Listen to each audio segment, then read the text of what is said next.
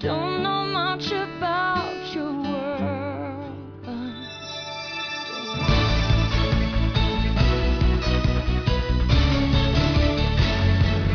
Omega Stereo Noticias.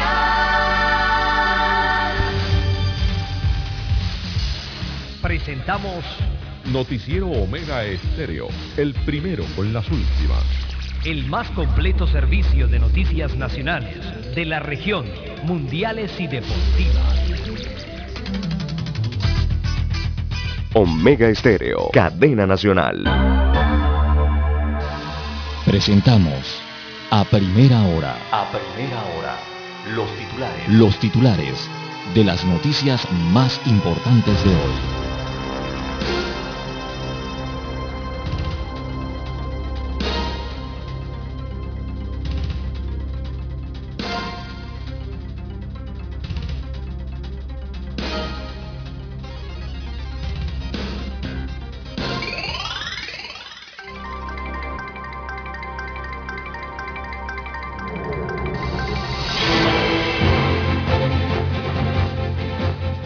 Ever Given de bandera panameña es parcialmente reflotado, ha girado un 80% en la dirección correcta. Se trata del buque portacontenedores gigante que ha estado atascado durante una semana bloqueando una de las vías fluviales más transitadas del mundo. Los trabajos continúan en este momento. También para hoy, amigos oyentes, tenemos Tocumen renegociará deuda de 1.400 millones de dólares para recuperar grado de inversión. También proponen pedir ayuda a Estados Unidos de América con envío eh, de vacunas. Así lo ha solicitado el consorcio empresarial logístico. Lo ha solicitado al gobierno pedir el apoyo internacional para adelantar lo que es el proceso de vacunación en Panamá. También en otros títulos eh, para la mañana de hoy, amigos oyentes, tenemos sin favorito se busca a un nuevo rector de la Universidad de Panamá. Hay 32 aspirantes a decanos y otros 16 que quieren controlar un centro regional o provincial. Hay cuatro candidatos a la rectoría de la Universidad de Panamá. Así que la renovación de los mandos académicos es también una lucha electoral. En otros títulos eh, para hoy, amigos oyentes, también tenemos los homicidios retan a la policía de seguridad. Así que es el aumento en estos homicidios el principal, eh, principalmente vinculados al narcotráfico, son los que presionan a las autoridades. También las reformas electorales en lista de espera. Recordemos que hay un paquete de 122 reformas al Código Electoral panameño, entregadas hace un mes por el Tribunal Electoral y esperan su turno en la Asamblea Nacional para su discusión.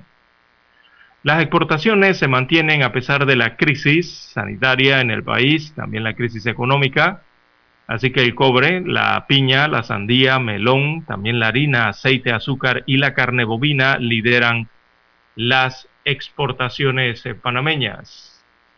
En otros títulos, eh, para la mañana de hoy, 10.694 millones de dólares en pago de deuda en cinco años.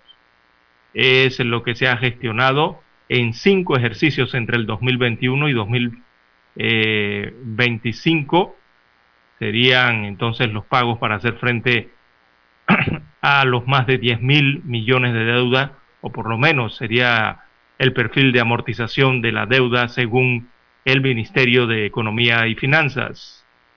También la variante brasileña es dos veces más contagiosa. Esto lo señala la comunidad científica y las autoridades del Ministerio de Salud, que mantienen la alerta ante la detección en nuestro país de la variante de P1, así la denominan, es la variante brasileña, eh, que es de 1.4 a 2.2 veces más transmisible que las variantes originales del coronavirus.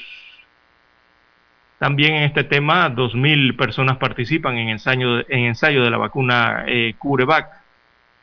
También descubren una maleta con 185 tortugas. Así es, Galápagos. Y bueno, en el tema eh, deportivo para la mañana de hoy, amigos oyentes, tenemos que Panamá vence en partido internacional eh, rumbo a las eliminatorias eh, de Qatar. Así que suma seis puntos tras vencer a Dominicana dos goles por uno.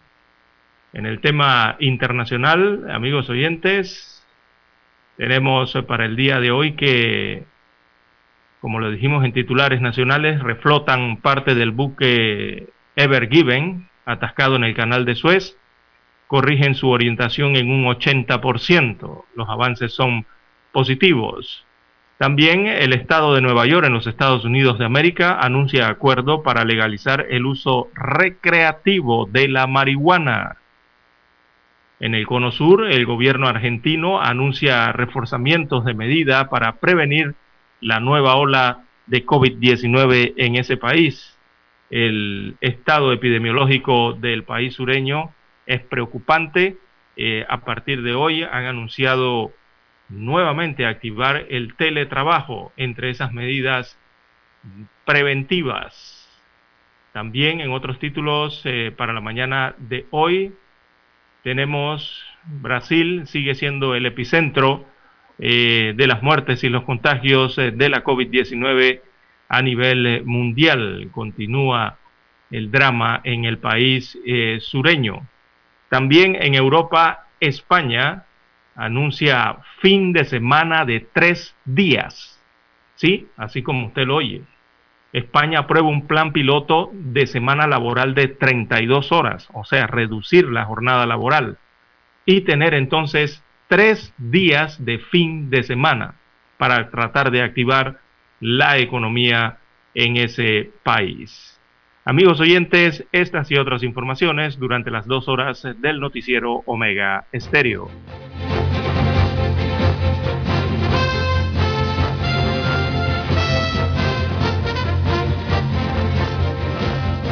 Omega Estéreo, cadena nacional. El mundo nos escucha. www.omegastereo.com el 7 de febrero de 1981 ocurrió uno de los hechos más importantes de la radiodifusión en Panamá. Escuchan transmisiones de prueba de Omega Estéreo. Los panameños fuimos testigos del nacimiento de la mejor cadena nacional en FM Estéreo. Desde el dominante Cerro Azul hasta el imponente Volcán Barú. Las 24 horas. Omega Estéreo. 40 años de innovación.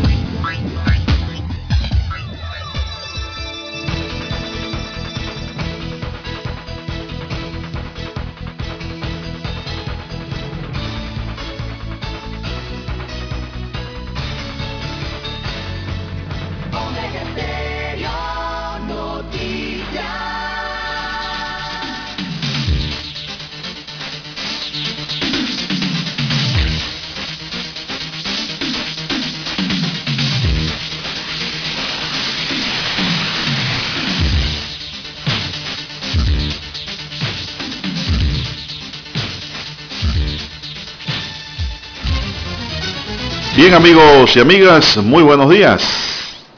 Hoy es lunes 29 de marzo del año 2021.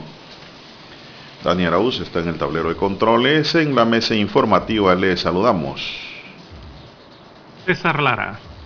Y un servidor Juan de Dios Hernández Sanjur. Amigos y amigas, muy buenos días.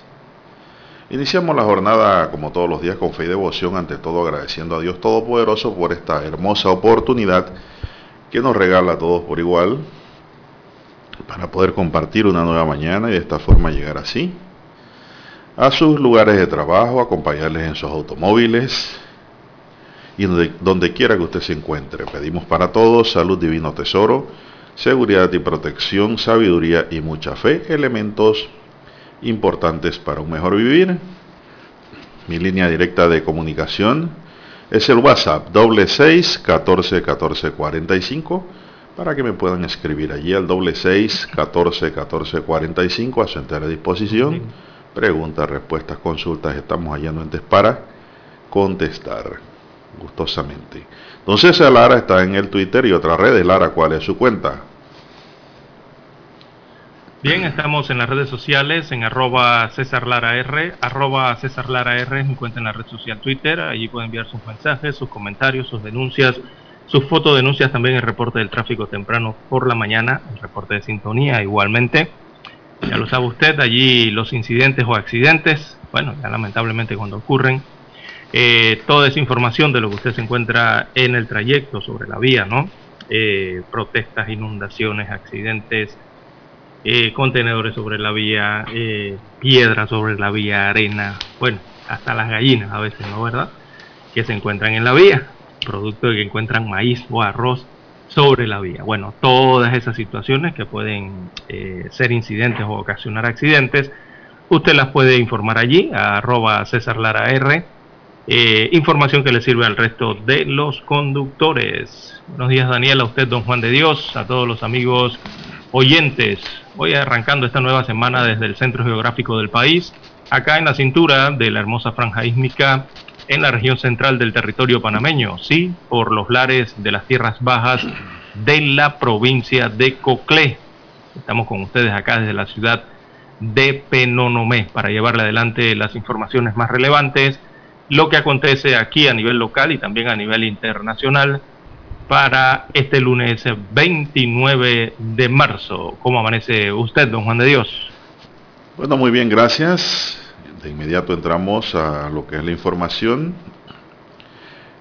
Las variantes brasileñas dos veces más contagiosa, Lara, comentamos el fin de semana y el viernes lo dijimos aquí de que había una variante brasileña.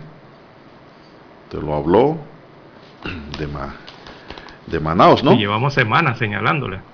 Sí, sí, la de Manaus llevamos semanas desde diciembre. Estamos hablando de esa variante que complicó a Brasil en, entre diciembre y enero. Febrero continuó la situación y bueno, eh, ha desencadenado entonces en la principal problemática del COVID con ese país. Bueno, la comunidad eh, científica... Se está dispersando por Latinoamérica. La comunidad científica y autoridades del Ministerio de Salud se encuentran en alerta ante la detección en Panamá de la variante brasileña conocida como P1, ya que es 1.4 o a 2.2 veces más transmisibles que las variantes originales del virus SARS-CoV-2. Además, puede causar enfermedad severa y letalidad en personas jóvenes informó ayer el MINSA. Es decir, ya no está reservado Lara para los más grandecitos. También esta sí se le pega fácilmente a los jóvenes y los puede privar. ¿ah? Con respecto a la vacuna y esta variante, los científicos plantean que los datos disponibles de la vacuna de Pfizer BioNTech que se aplica en el país indican que esta neutraliza y protegería ante el nuevo linaje. En cuanto a los casos, eh, números genéricos aquí, casos positivos nuevos registrados ayer 342, 342. Ayer se hicieron menos pruebas también. Pruebas en el día 5.923. 8 fallecidos son los que están registrados para el día de ayer sigue muriendo gente por el COVID, esto no ha pasado, esto no ha terminado, y hay gente que piensa que ya esto se acabó, y están como quien dice, bajando la guardia, Lara. Están bajando la guardia, se están descuidando. Ayer me asomé a un restaurante y le digo que todo mundo sin mascarilla. allí. Eh, me refiero a los que estaban conversando porque si usted almuerza, cena, Lara, usted termina de comer, póngase su mascarilla de una vez. Ah, no. Se quedan echando cuentos sin mascarilla. Entonces yo lo que hice fue retirarme de inmediato. De inmediato para evitar contagio.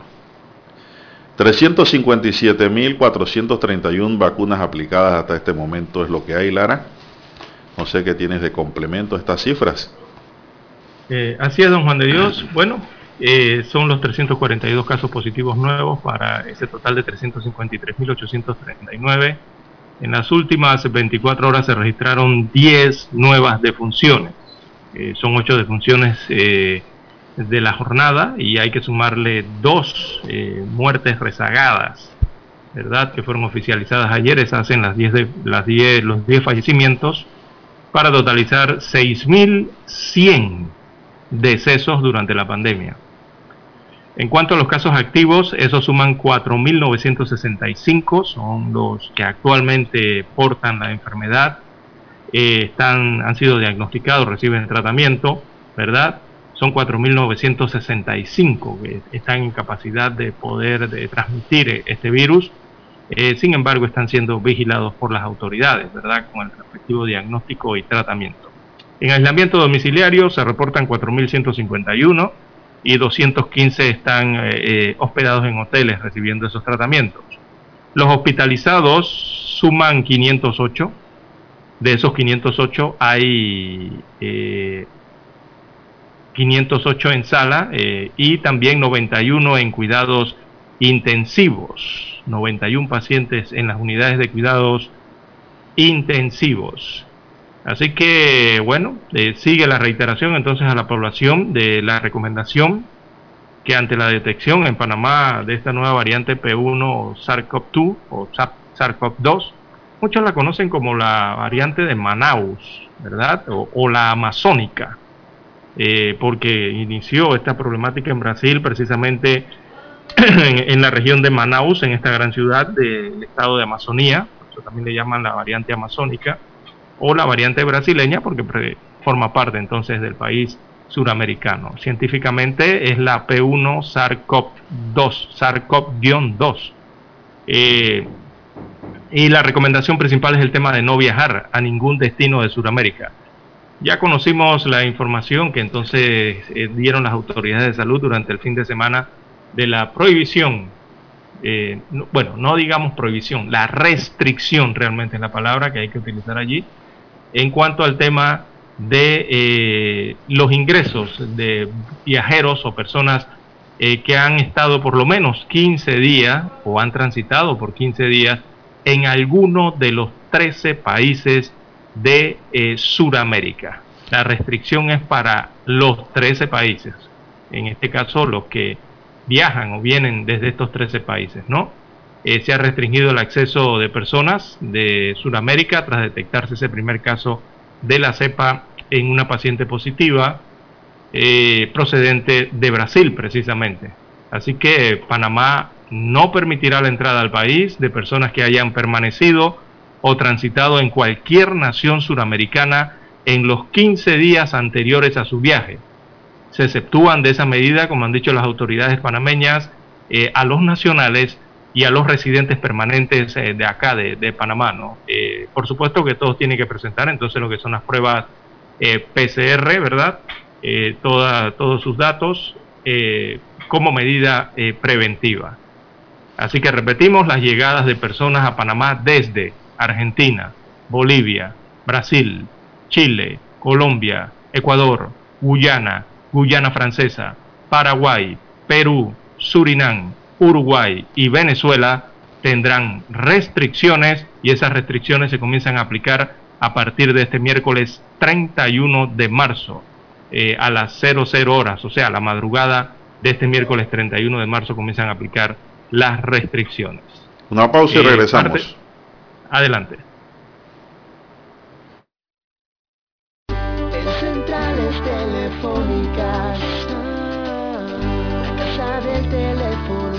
Te asesoramos y ofrecemos buena atención.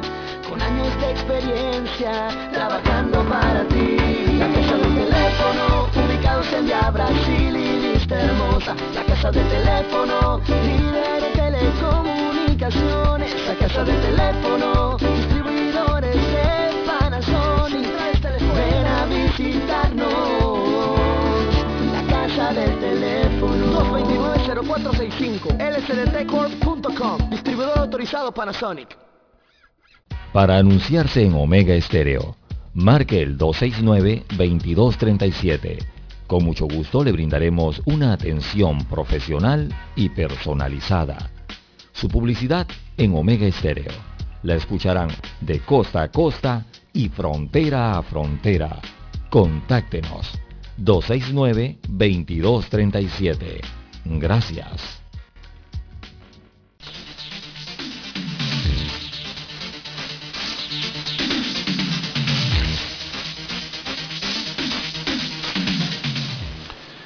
Bien, avanzamos. Son las 5.57 minutos en su noticiero Megesterio, el primero con las últimas. Bueno, don César. Bueno. Y proponen pedir ayuda a Estados Unidos con envío de vacunas. El Consejo Empresarial Logístico solicitó al gobierno pedir apoyo internacional para adelantar el proceso de vacunación en Panamá. El grupo sostiene que la dificultad que ha representado colocar la segunda dosis en el país pone en jaque a la población panameña y a su economía. Pues, es una propuesta, que, una sugerencia que le hace este grupo al presidente de la República para que el gobierno central para que pida la ayuda necesaria con el fin de que las vacunas estén aquí a tiempo y la segunda dosis también. Esto ya hay mucha gente que tiene la segunda dosis, Lara.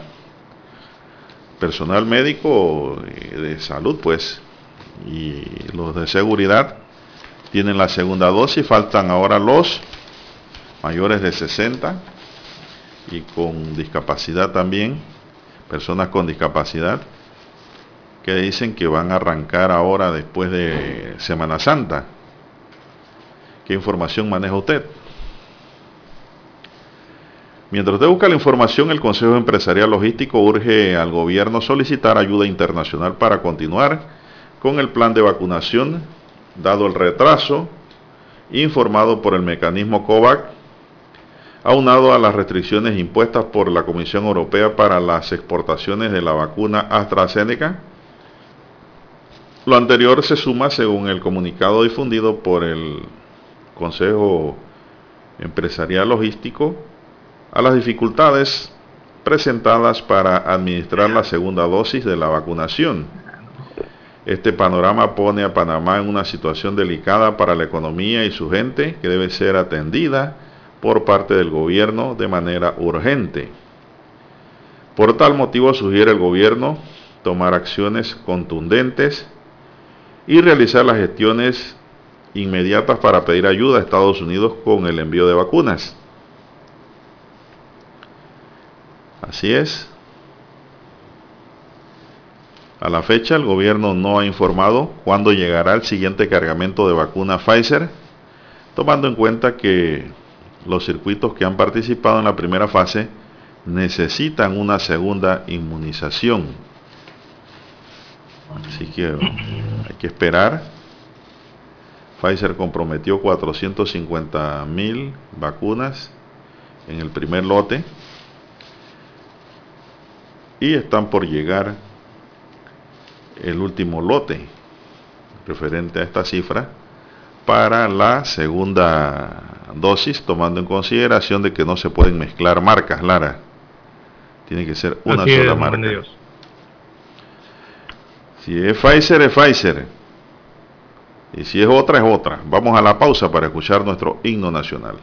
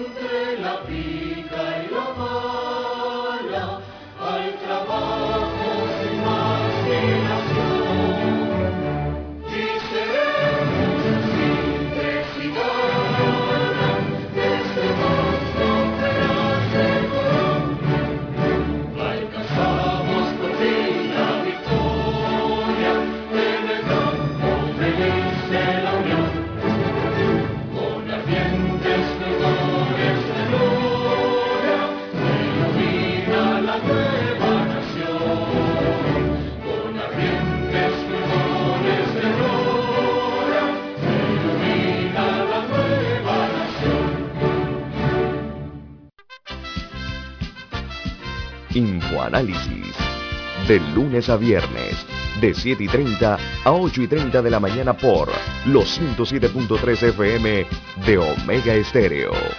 Con Guillermo Antonio Adames, Rubén Darío Murgas y Milton Enríquez. Infoanálisis. El programa para gente inteligente como usted.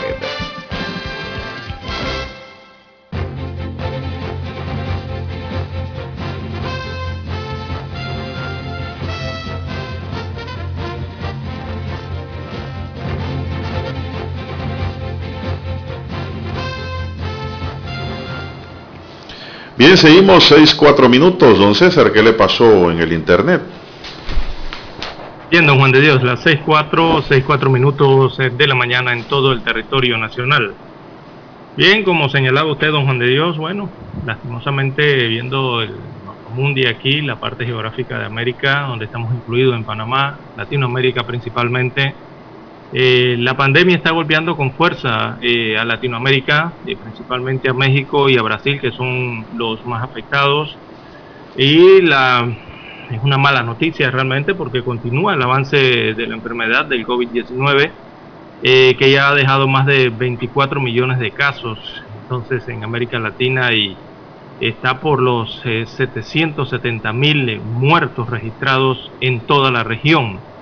Eh, y esa es una cifra que sigue preocupando realmente por el tema que estaba tratando usted hace un instante, don Juan de Dios, que es el tema de la incidencia de la variante brasileña. Esta parece ser la culpable entonces de lo que está eh, aconteciendo en América Latina con esta enfermedad en las últimas semanas, eh, considerada entonces esta variante brasileña mucho más contagiosa. Pero en cada país eh, si nos vamos por país suramericano sobre todo, eh, están muy preocupados, están muy preocupados por la incidencia en, Venezuela, Argentina, eh, Perú, en las incidencias está alta, ya ha mostrado su preocupación Uruguay y, Paraguay, que la están padeciendo en mayor grado también. pero pese a todo esto está el optimismo por las vacunas, don Juan de Dios, la realidad de la pandemia ha llevado entonces a las autoridades y a las poblaciones sobre todo suramericanas, eh, a imponer también nuevas medidas para reducir la circulación del virus. Eh, Chile viene el fin de semana, perdón, desde el fin de semana viene eh, sumado al proceso de vacunación que hay en ese país.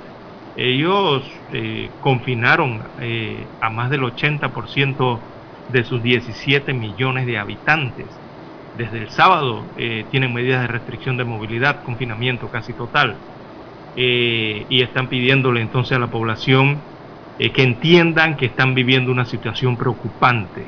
Esos son los mensajes que les envían a cada rato a los chilenos, las autoridades. también Argentina ya anunció la suspensión de los vuelos regulares con Chile, con Brasil y México desde el fin de semana. y también eh, han anunciado que a partir de hoy eh, han pedido a la empresa privada en ese país y también el gobierno de Argentina se ha pasado al teletrabajo para evitar la movilización de personas eh, o aglomeraciones. toda esta semana lo más probable es que van a estar en teletrabajo, han dicho que hasta el miércoles, pero es una medida que puede extenderse en Argentina tratando de contener a esta cepa brasileña. En Brasil ni se diga, ¿no? Lo que está ocurriendo allá, eh, más de, por ejemplo, el día sábado tuvieron 100.000 contagios en un solo día, en 24 horas.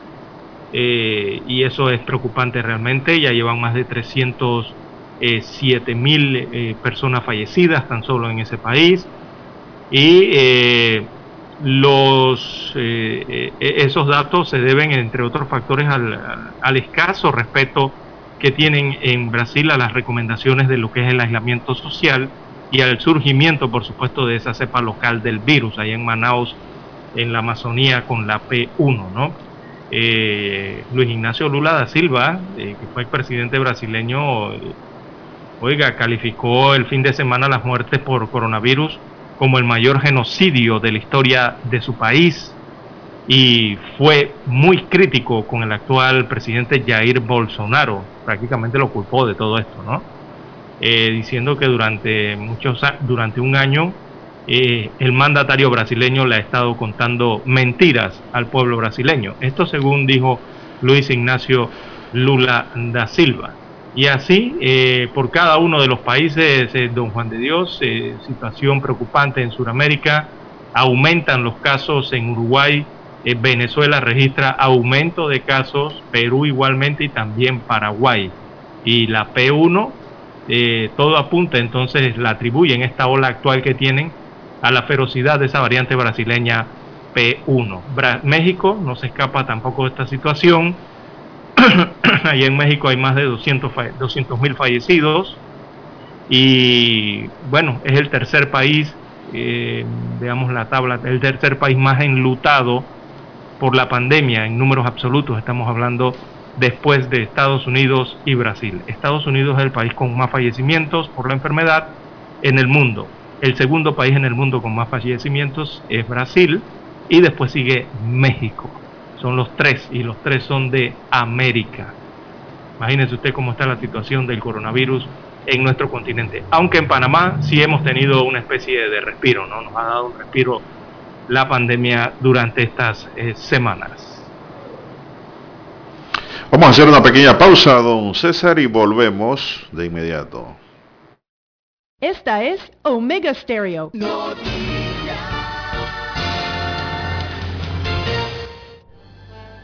Omega Stereo presenta el reportaje internacional vía satélite desde Washington. El número de personas infectadas por coronavirus en Estados Unidos rompió la barrera de los 30 millones a lo largo de toda la pandemia, según la Universidad Johns Hopkins. A pesar de que Brasil ha roto el récord de nuevos casos en 24 horas, los nuevos contagios de estadounidenses al día son más de 86 mil. Esta alza se produce en momentos en que la Organización Mundial de la Salud insta a darse las vacunas aprobadas hasta la fecha. Incluso destaca que no hay evidencia de peligro para la inmunización de mujeres embarazadas. Entonces, esta recomendación, lo que estoy diciendo, se aplica a todas las vacunas en este momento recomendadas por la OMS, Hansen, AstraZeneca, Pfizer, BioNTech y Moderna. Y esta es otra área en la que estamos controlando la nueva evidencia a medida que surge para que sigamos revisando las recomendaciones de la OMS y nos aseguremos de que se comuniquen de forma transparente. Al respecto, la empresa AstraZeneca anunció en horas recientes que el nivel de eficacia de su vacuna para prevenir condiciones sintomáticas es de 76%, un nivel menor al dado a conocer inicialmente antes de que fueran objetados sus resultados por un panel de expertos independientes de la FDA. Este rango, de acuerdo a los científicos, es de amplio alcance para contener la diseminación del virus. La vacunación es un objetivo claro. En Estados Unidos, por ejemplo, en Arizona, el rango de edad para vacunarse se amplió marcadamente. A partir de hoy, cualquier arizoniano de 16 años o más será elegible para una vacuna aquí en nuestro sitio de la Universidad de Arizona. Somos optimistas de que esto nos ayudará a proteger a miles de arizonianos y podremos volver a la vida como debería ser. Los CDC informaron que en la nación se han vacunado a más de 3 millones de personas en un lapso de 24 horas por segundo día consecutivo. José Pernalete, Voz de América, Miami. Omega Estéreo presentó el reportaje internacional vía satélite desde Washington. En 1981 apostamos a la calidad del sonido FM estéreo. Omega. En 2021 seguimos a la vanguardia. Esta es la generación Omega. Somos Omega Estéreo. 40 años siendo la cadena nacional en FM estéreo pionera en Panamá.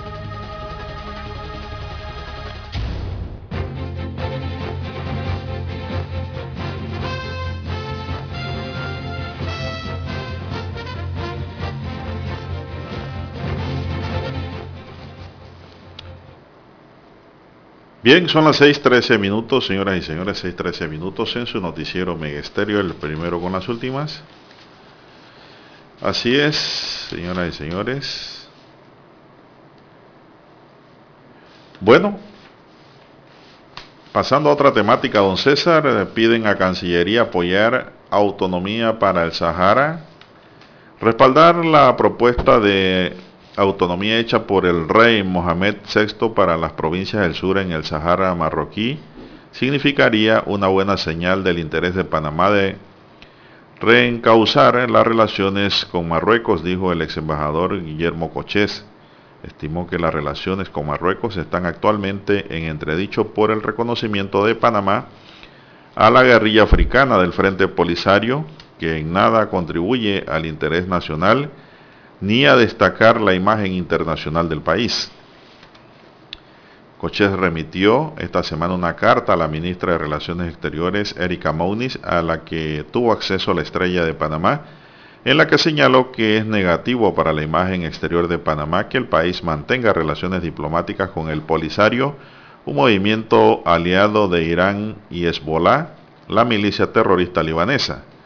Como sabemos, los panameños Hezbollah es señalado por Israel como responsable del atentado contra un avión de alas chiricanas ocurrido en Colón en 1994, donde murieron una decena de ciudadanos israelíes panameños, comentó Coches en su carta.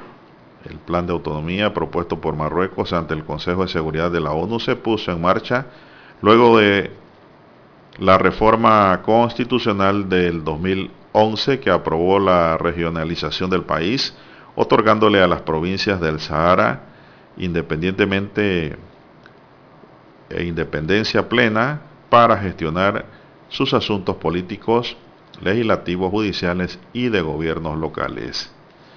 Bueno, esto es una sugerencia que hace el ex embajador Guillermo Goches a la Cancillería panameña. Vamos a ver si escuchan y si escuchan a ver qué dicen acá a través del gobierno. Es que eso viene, eso, don Juan de Dios, con el tema de, la soberanía sobre el Sahara, eso viene desde, desde el año pasado. Eh, recordemos que en, diciembre, me parece que fue, eh, el gobierno de los Estados Unidos de América, eh, cuando era presidente Donald Trump, Trump había reconocido la soberanía de Marruecos sobre el Sahara, este que usted habla, ¿no?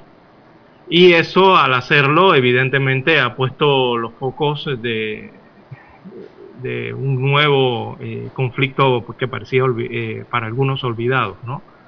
Pero eh, hay que ver ese tema, don Juan de Dios, analizarlo porque esos movimientos a veces chocan contra la ley internacional, pero bueno, eh, ha sido eh, bienvenido por algunas naciones en el mundo, otras están eh, analizando el tema, otras están así renuentes, pero bueno, Marruecos dice desde hace años, dice que el territorio del Sahara es suyo.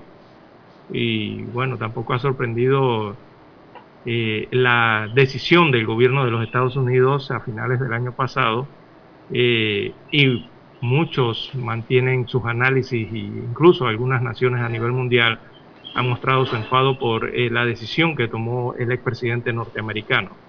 Pero bueno, eso será análisis de los diplomáticos y de las relaciones internacionales, sobre todo la ley internacional, ¿no? Y sumado a lo que eh, Panamá, eh, acá ha ocurrido con estos entes de allá de África. Bueno, son las 6:17 minutos, Lara, y dicen que Panamá ganó ayer eh, nuevamente, pero sufriendo en el fútbol. Oiga, sí, ¿Qué le parece eso? Un 2 por 1. No, no vi el partido anoche. Lleva dos victorias, pero amargas. Se, la, se lo debo, pero eh, ese 2-1 con ese 1-0 y después un 2-1 con. ¿Usted llegó a ver el juego? Eh, ligas caribeñas. No, no lo logré ver anoche con ligas caribeñas, eso deja mucho que desear eh, de una selección que acaba de ir a un mundial eh, y eh, considerada una entre las seis mejores selecciones ¿no? de, la CONCACAF. Bueno, mucho sufrimiento. La selección de Panamá tuvo que extenderse a fondo ayer para ver 2-1 ante Dominica en el estadio Félix Sánchez. La no era República Dominicana, es Dominica, Lara. La, isla, sí. La vela encendida no podía faltar ayer en la victoria de la selección de Panamá 2-1 ante Dominica en partido jugado en el Estadio Félix Sánchez de la República Dominicana por la eliminatoria rumbo a Qatar 2022. Y es que el marcador se abrió a los 28 por autogol de Briels Thomas que le daba la ventaja a Panamá de esta forma, muy poco decorosa. El balde de agua fría llegó gracias a Odell Avil con la anotación eh, del empate al minuto 82. Es decir, Dominica hizo, Dominica hizo dos goles, Lara. Uno en su contra y otro en la cabaña panameña. Sí, exacto. Y como en toda historia que parece terminar en tragedia, sale un héroe, en esta ocasión fue José Fajardo, para definir el triunfo panameño y los tres valiosos puntos la victoria que deja dudas para lo complicado que sigue. Trabajamos más la finalización. Debimos hacer el reconocimiento de campo y no se nos permitió a Dominica. Sí, dijo eso. Eso es ventaja de saber cómo estaba el terreno, pero no excusa, comentó el técnico Thomas Christensen. O sea, Panamá no pudo ver la cancha hasta el día del juego. Yo creo que uno puede hacer la similitud en el partido. Estamos a cuatro metros de estar cerca del gol y no lo metemos, agregó el técnico. ¿Qué está pasando? Los cañones están torcidos. El danés o, el planteamiento, no sé, que estará torcido. El danés ponderó la capacidad de sus muchachos de volver en el tablero cuando igualaban, pero los jugadores han reaccionado a este golpe duro que era en el 1-1, pero pudieron anotar el segundo, sostuvo. También respetó el trabajo del rival. Primero creo que Dominica merece respeto. Hicieron un buen partido, era lo que se esperaba de ellos. Sabía que lo iba a poner más difícil que Barbados, concluyó. Panamá, ubicada en el grupo D, tendrá como próximo rival a Águila. Perdón, a Anguila es la cosa. Anguila, Anguila. el 5 de junio, Anguila ahora. Y el 8 cierra esta etapa ante República Dominicana. Solo para uno, solo pasa uno a la siguiente ronda, Lara. El que pierde aquí se va.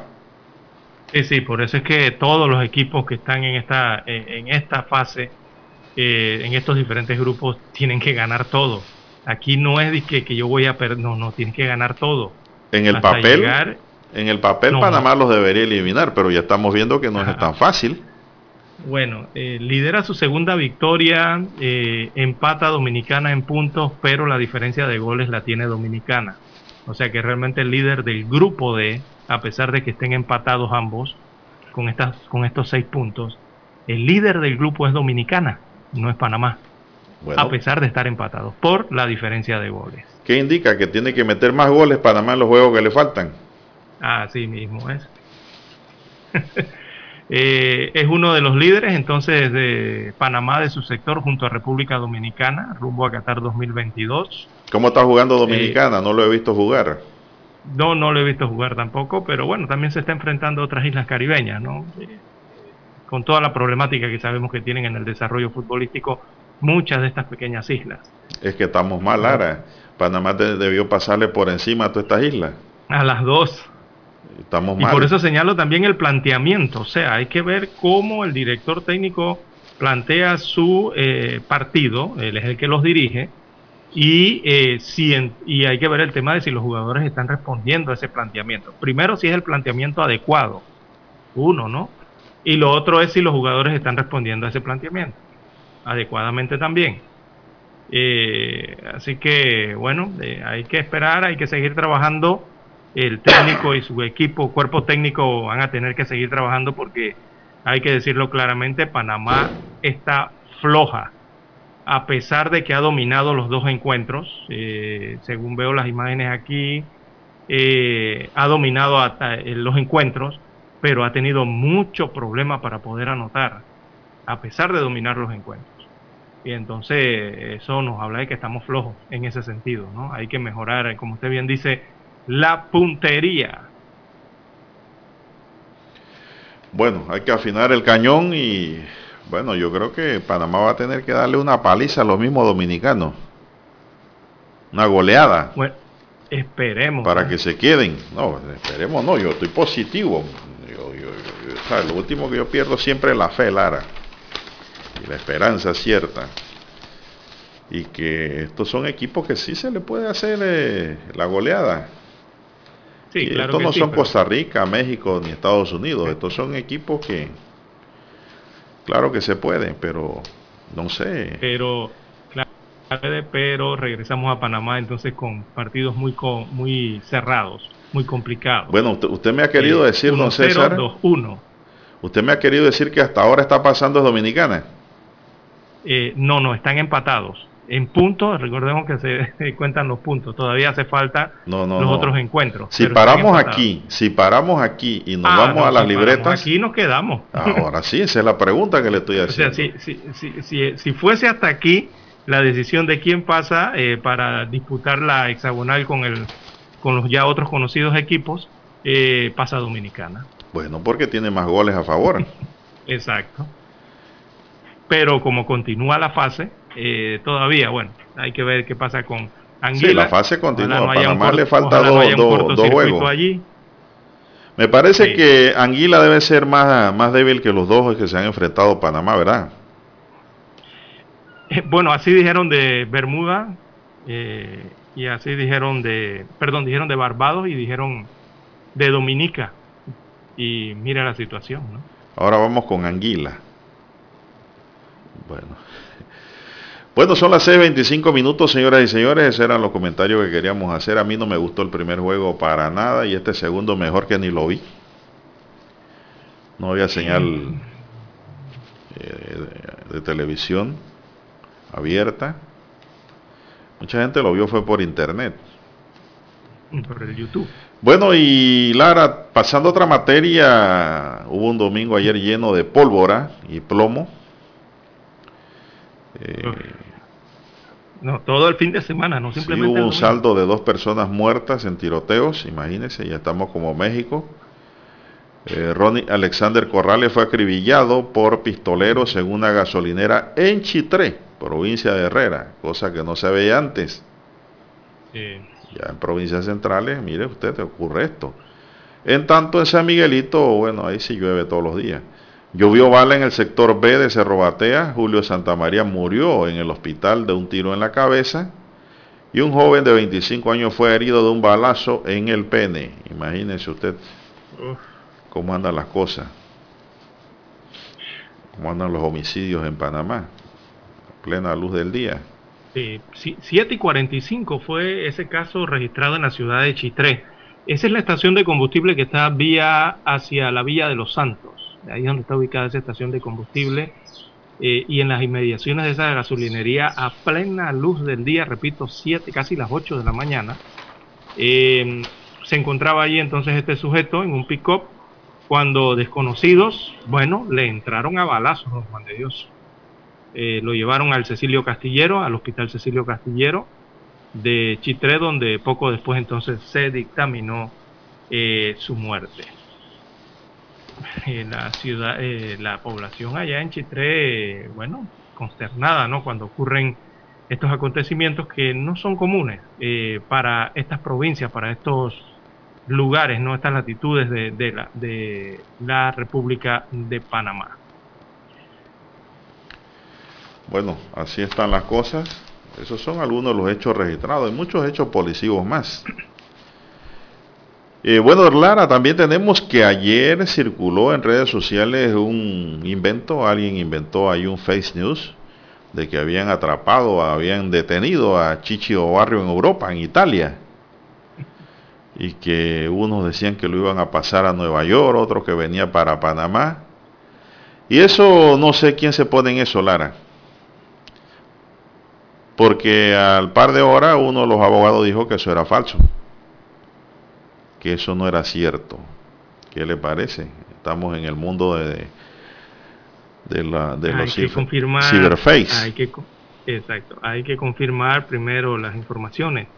Eh, ayer eh, un diario, creo que fueron dos diarios, publicaron de que lo habían detenido en, en Europa, específicamente en Italia, la Interpol eh, fue publicado eh, por diarios locales, eh, no simplemente en las redes sociales de Don Juan de Dios, y al rato, a los, a los minutos, salió el abogado entonces de eh, Obarrio, que es de nombre Víctor Collado, eh, a señalar, a desmentir básicamente que su defendido o su cliente haya sido detenido o se encuentre detenido en este momento.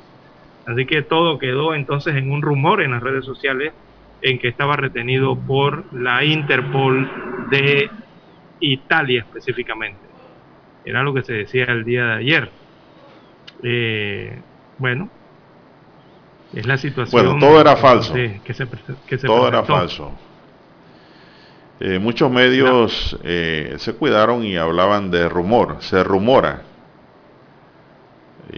pero ninguno dio una certeza a Lara de que fue capturado o que estaba detenido. No, no. Todo fue en base a rumores y los rumores no son hechos ciertos, no son noticias confirmadas. Son especulaciones. Ni a nivel, internacional, porque se estaba consultando en Italia y nada, ya tampoco conocían de nada. Para confirmar, ¿no? Eh, eh, el dato que se tenía. Dice un oyente aquí, 2841, dice, y la pregunta obligada para don César Lara, ¿no es que está prófugo o desaparecido? ¿Cómo sus abogados tienen contacto con él? ¿No es ilegal? Sí, eso, es lo que se pregunta a todo el mundo, ¿cómo es que los, los abogados saben eh, eh, su estatus, o sea, cómo, se encuentra? Eh, evidentemente dónde se encuentra, porque tienen que comunicarse con él para saber si está detenido o no. Pero la respuesta para el oyente, Lara, la respuesta para el oyente es que los abogados no están obligados a decir dónde está. Eso no es una obligación. Esto, esa es la respuesta. No, no, no, no es ilegal. El abogado está aquí en Panamá esperando que él venga, ¿no? Para asumir su defensa local. Pero si no viene, él no tiene por qué decirle a la Interpol, o qué sé yo, a la DJ, que no, él está allá en Dominicana viendo juego, viendo a la selección de Panamá. No, no, eso no. Ese, eso es Lleva muchos años esperándolo, ¿ah? Esa es parte de la confidencialidad del cliente con el abogado. El abogado no está obligado a revelar nada. Bien, vamos a la pausa. De, Chichido Barrios es hace más de 4 o 5 años que no se sabe dónde está. Esta es Omega Stereo.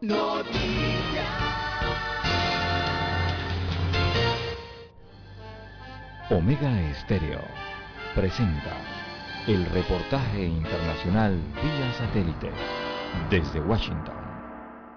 La encuesta de evaluación de 2020 presentada por la Universidad Centroamericana José Simeón Cañas reveló que 7 de cada 10 salvadoreños dijeron que no tienen intención de irse del país. La pandemia y las duras políticas migratorias de la pasada administración Trump serían algunos de los factores que han frenado la migración hacia Estados Unidos.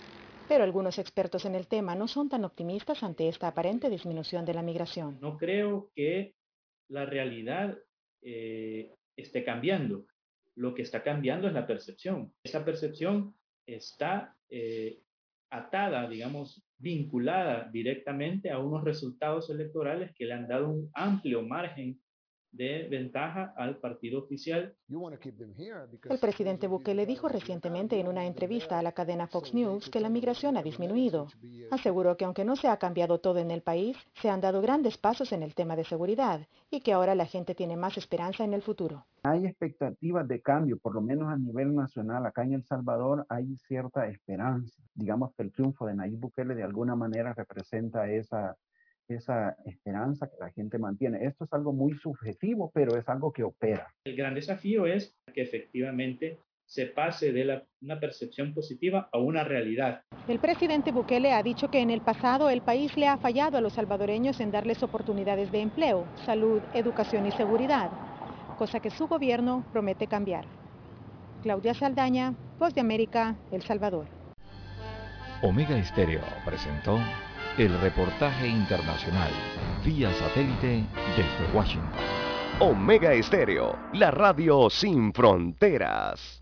Problemas de tierra, accidentes graves, reclamos a aseguradoras, incumplimientos de contratos, reclamos de herencias, todo asunto civil y penal, consulte al 6614-1445. Ahora contamos con el servicio de asesoría, confección de pliegos de cargos, impugnación y defensa en materia de contrataciones públicas. 6614-1445. El 7 de febrero de 1981 ocurrió uno de los hechos más importantes de la radiodifusión en Panamá. Escuchan transmisiones de prueba de Omega Estéreo. Los panameños fuimos testigos del nacimiento de la mejor cadena nacional en FM estéreo. Desde el dominante Cerro Azul hasta el imponente Volcán Barú. Las 24 horas.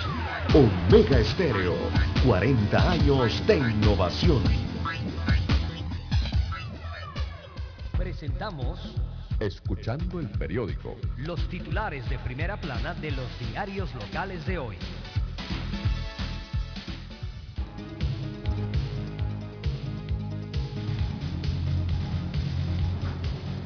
Bien, amigos oyentes, el diario La Estrella de Panamá titula para este lunes, Tocumen renegociará deuda de 1.400 millones de dólares para recuperar grado de inversión.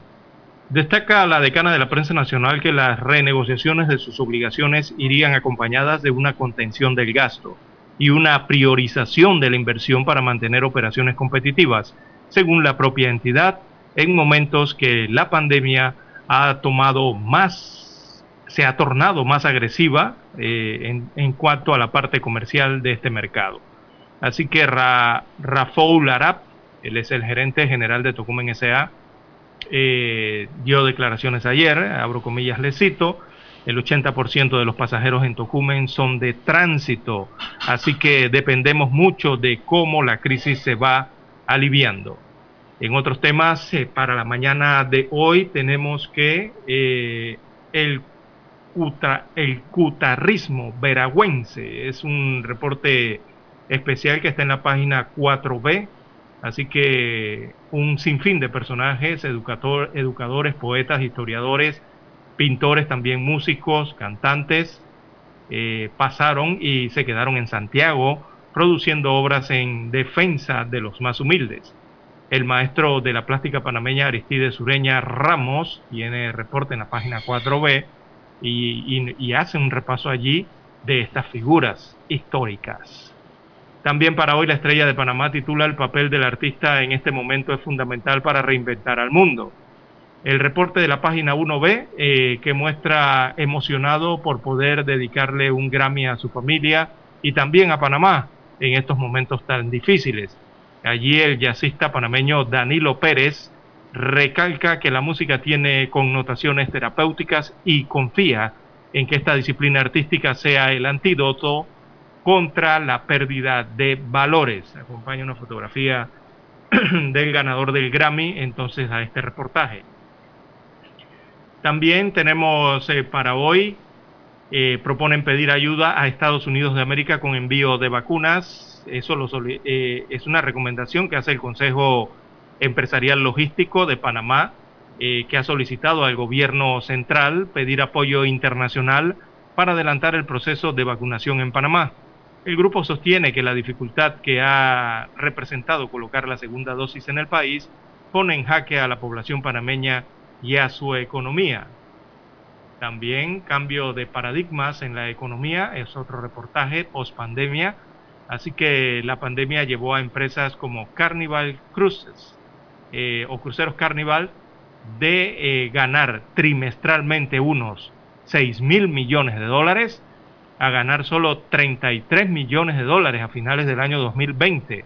Así que las caídas similares experimentaron aerolíneas, cadenas de hoteles o eh, restauración de todo el mundo.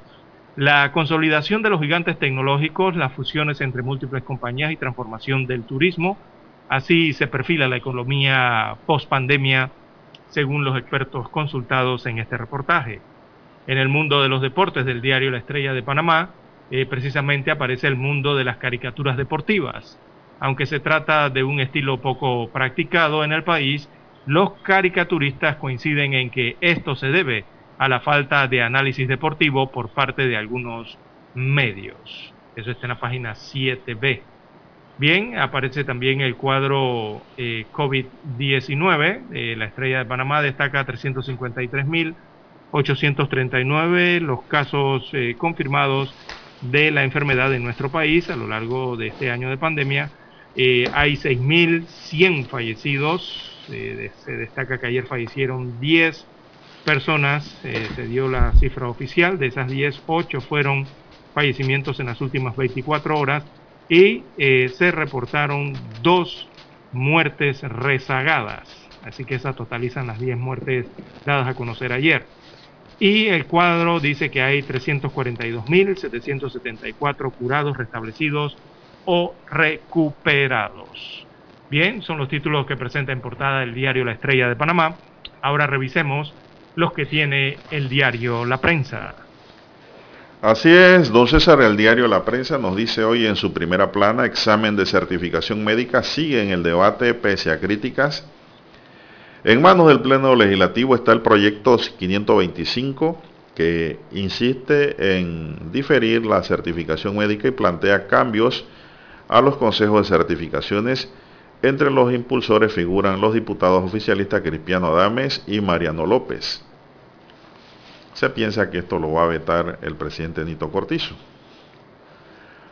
10.694 millones en pagos de deuda en cinco años. El MEF espera financiar la deuda a tasas competitivas. Las condiciones estarán marcadas por la percepción de riesgo del país y la evolución del mercado. El gobierno de Panamá tiene que hacer frente a pagos de deuda por 10.694 millones en cinco ejercicios entre los años 2021 y 2025, según el perfil de amortización de la deuda de la Dirección de Financiamiento Público del Ministerio de Economía y Finanzas. En el calendario destaca particularmente el año 2024, el último de la actual administración gubernamental, cuando se, se deberá hacer frente a pagos por 3.805 millones de dólares.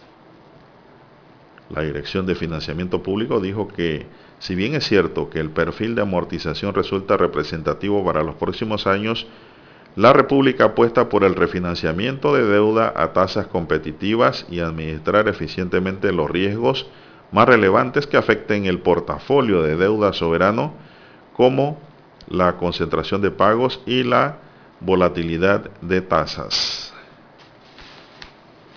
La variante brasileña es dos veces más contagiosa. La comunidad científica y autoridades del Ministerio de Salud se encuentran en alerta ante la detección en Panamá de la variante brasileña conocida como P1, ya que es 1.4 a 2.2 veces, 2.2 veces más transmisibles que las variantes originales del virus SARS-CoV-2, que es la que polula en Panamá. Además pueden causar enfermedad severa y letalidad en personas jóvenes. También informó ayer el MINSA. Los datos generales tenemos que se registraron 342 casos positivos nuevos ayer, domingo. Se practicaron 5.923 pruebas en el día se registraron ocho fallecidos, lamentablemente sigue subiendo el número de muertes por COVID y se han aplicado 357.431 vacunas en todo el país. En otros titulares, la prensa nos dice a las 6.42 minutos, 2.000 personas participan en ensayos de vacuna CureVac.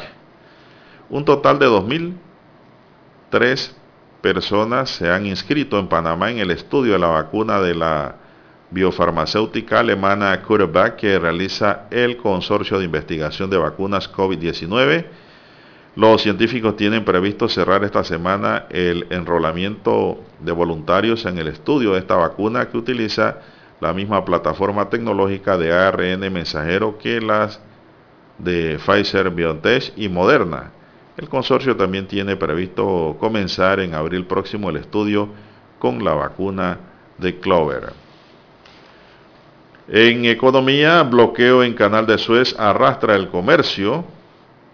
También un año perdido para Latinoamérica es un interrogante en materia económica. Conozca sobre lo último del grupo musical La Escena de Página Vivir, hoy en la prensa, hay detalles y también en Panorama, el Papa da inicio a celebración de la Semana Santa. Señoras y señores, estos son los titulares de primera plana del diario La Prensa y concluimos así con el repaso de los principales titulares de los dos diarios estándares que circulan a nivel nacional. Vamos a la pausa y retornamos. Hemos presentado Escuchando el periódico. Los titulares de primera plana de los diarios locales de hoy. El 7 de febrero de 1981 ocurrió uno de los hechos más importantes de la radiodifusión en Panamá. Escuchan transmisiones de prueba de Omega Estéreo.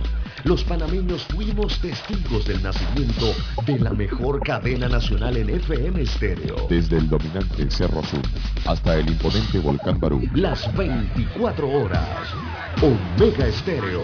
40 años de innovación. Nosotros no hubiéramos sido nada sin ustedes. Gracias totales.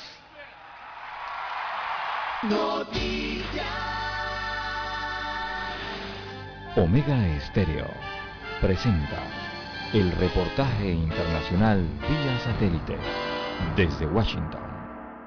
El centro histórico de Barcelona es muy diferente de lo que solía ser, sin turistas llenando las calles y con barceloneses que se pueden desplazar en bicicleta por el centro de la ciudad, algo que era imposible hacer en 2019 cuando llegaron 12 millones de visitantes. A pesar del espacio extra se echa de menos a los turistas. Antonio Valero disfruta de las calles de Barcelona en su bicicleta. Cuando había extranjero me gustaba más, porque es una pobreza las tiendas, que había mucho extranjero, pues esas tiendas están todos cerrados y verdaderamente si tengo que elegir entre una cosa y otra, cogería una cosa intermedia, pero en principio disfrutando de Barcelona, los que somos de aquí, sin duda alguna. Otros meditan en sitios históricos, como un grupo que se conoció online durante el confinamiento y ahora hacen yoga al aire libre. Pero en los principales lugares turísticos de Barcelona, como la Rambla, el ambiente es sombrío, los hoteles y las tiendas están cerrados y el presidente de los amigos de la Rambla, Fermín Villar, nos explica la dependencia del turismo en el centro de la ciudad. Sobre todo en la ciudad vieja de Barcelona, en Ciudad Bella, la gran mayoría de vecindario trabaja directo o indirectamente en actividades turísticas y hace falta que empiece allá a haber movimiento. Hay pocas esperanzas de que la propuesta de la Comisión Europea de Pasaportes COVID pueda rescatar a la industria este verano, aunque el presidente de España, Pedro Sánchez, cree que sería una respuesta para salvar el turismo. Lo que queremos es facilitar esa movilidad eh, lo antes posible y efectivamente para determinados sectores es fundamental como es el sector turístico. Los ciudadanos británicos representan una gran parte del turismo para España, pero ahora que Gran Bretaña ya no forma parte de la Unión Europea, surgen dudas sobre si este bloque respetará los pasaportes británicos COVID, lo que hace que la incertidumbre aumente. Alfonso Beato, Voz de América, Barcelona, España. Omega Estéreo presentó el reportaje internacional vía satélite desde Washington. Para anunciarse en Omega Estéreo, marque el 269-2237. Con mucho gusto le brindaremos una atención profesional y personalizada. Su publicidad en Omega Estéreo la escucharán de costa a costa y frontera a frontera. Contáctenos 269-2237. Gracias. Un medio que cumple su palabra dice toda la verdad. Credibilidad, imparcialidad, libertad, transparencia. El siglo y la estrella de Panamá tienen la palabra. 1981. 2021. Ya han transcurrido cuatro décadas y Omega Estéreo cumple 40 años de ser la primera cadena nacional 24 horas en FM Estéreo.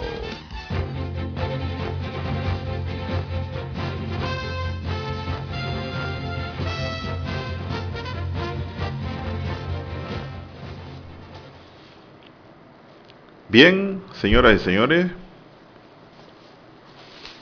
Vamos a continuar. Bueno, hoy en el siglo digital está una columna del doctor Miguel Antonio Bernal titulada La emoción de la corrupción. Ya título este, ¿no? Y dice, la cuadrilla de bailarines encabezada por el presidente y su vice, ministros de Estado y gobernadora, Así es, se refiere pues al último bailoteo que tuvieron en Atlapa en una celebración del Panamá Solidario. Así es, son las 6.48 minutos, señoras y señores, 6.48 minutos en su noticiero Megesterio, el primero con las últimas, Lara, y aunque usted no lo crea, eh, en Chiriquí hubo un escándalo. Usted está, está al tanto, ¿no? El que tiene que ver con el sistema sanitario. Sí, la Fiscalía Regional de Chiriquí de Atención Primaria desarrolla las primeras diligencias en torno a un caso por la presunta comisión de un delito sexual en el Hospital de la Caja de Seguro Social Dr. Rafael Hernández de David. La investigación surge luego de que una paciente de la COVID-19 denunciara este fin de semana en redes sociales que en la noche del 26 de marzo alguien que ella identifica como funcionario del hospital le dio dos pastillitas y posteriormente empezó a tocar la planta de sus pies hasta llegar a sus partes íntimas.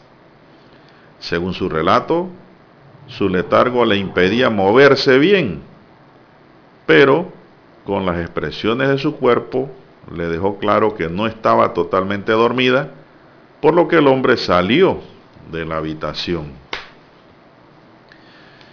La Caja de Seguro Social emitió un comunicado en el que informó que interpuso una denuncia ante el Ministerio Público para la cual la entidad se pone a disposición de las autoridades competentes con la información que requieran. Adicionalmente, la Caja anunció una investigación en la esfera administrativa señalando que tomarán las medidas que correspondan. El título tercero del Código Penal relativo a los delitos sexuales señalan que las personas que incurran en estos ilícitos serán objeto de sanciones que van de 2 hasta los 15 años de prisión, don César. Según un informe oficial del Ministerio Público en la provincia de Chiriquí se registran 134 denuncias sobre delitos sexuales entre febrero y entre enero y febrero de este año. En el mismo periodo del año 2020 se reportaron 120 denuncias de este tipo. Bueno, Lara, que pudiera usted añadirnos a esta nota que nos llega de una denuncia bajo la eh, rúbrica de Olmedo Rodríguez en la prensa. Dígame. Tiene que ir a investigación esa situación, don Juan de Dios, eh, eh, de esa transgresión sexual allí, ¿no? De un trabajador sanitario. y evidentemente no estaba haciendo ninguna valoración médica, supuestamente, en cuanto a la denuncia de este intento no, sé si eh, eso queda como intento de abuso sexual, ¿no? Creo que sería por allí o abuso sexual directo. Bueno, depende de la denuncia como lo han hecho, ¿no? Sí, así esos son actos libidinosos. Exacto, hay que ver allí eh, eh, cómo se desarrolla esa investigación en cuanto a este trabajador de esa instalación de salud ahí en el occidente panameño, en que supuestamente intentó abusar sexualmente de esta paciente. Ahora, eh, hay que decir que quien haya sido, no se ha identificado la persona, está bajo la presunción de inocencia, Lara. Por eso digo, hay que investigar. Esto, Y mi pregunta es, ¿quiénes están facultados para dar medicina a un paciente en el hospital? Eh, bueno, ahí, está el equipo de enfermeros, de enfermería, ¿no? De técnicos en enfermería. ¿Verdad? Eh, y el, otro equipo médico pero no ha dicho qué funcionario de qué. No han dicho si es un auxiliar de enfermería, si es un enfermero o es un médico.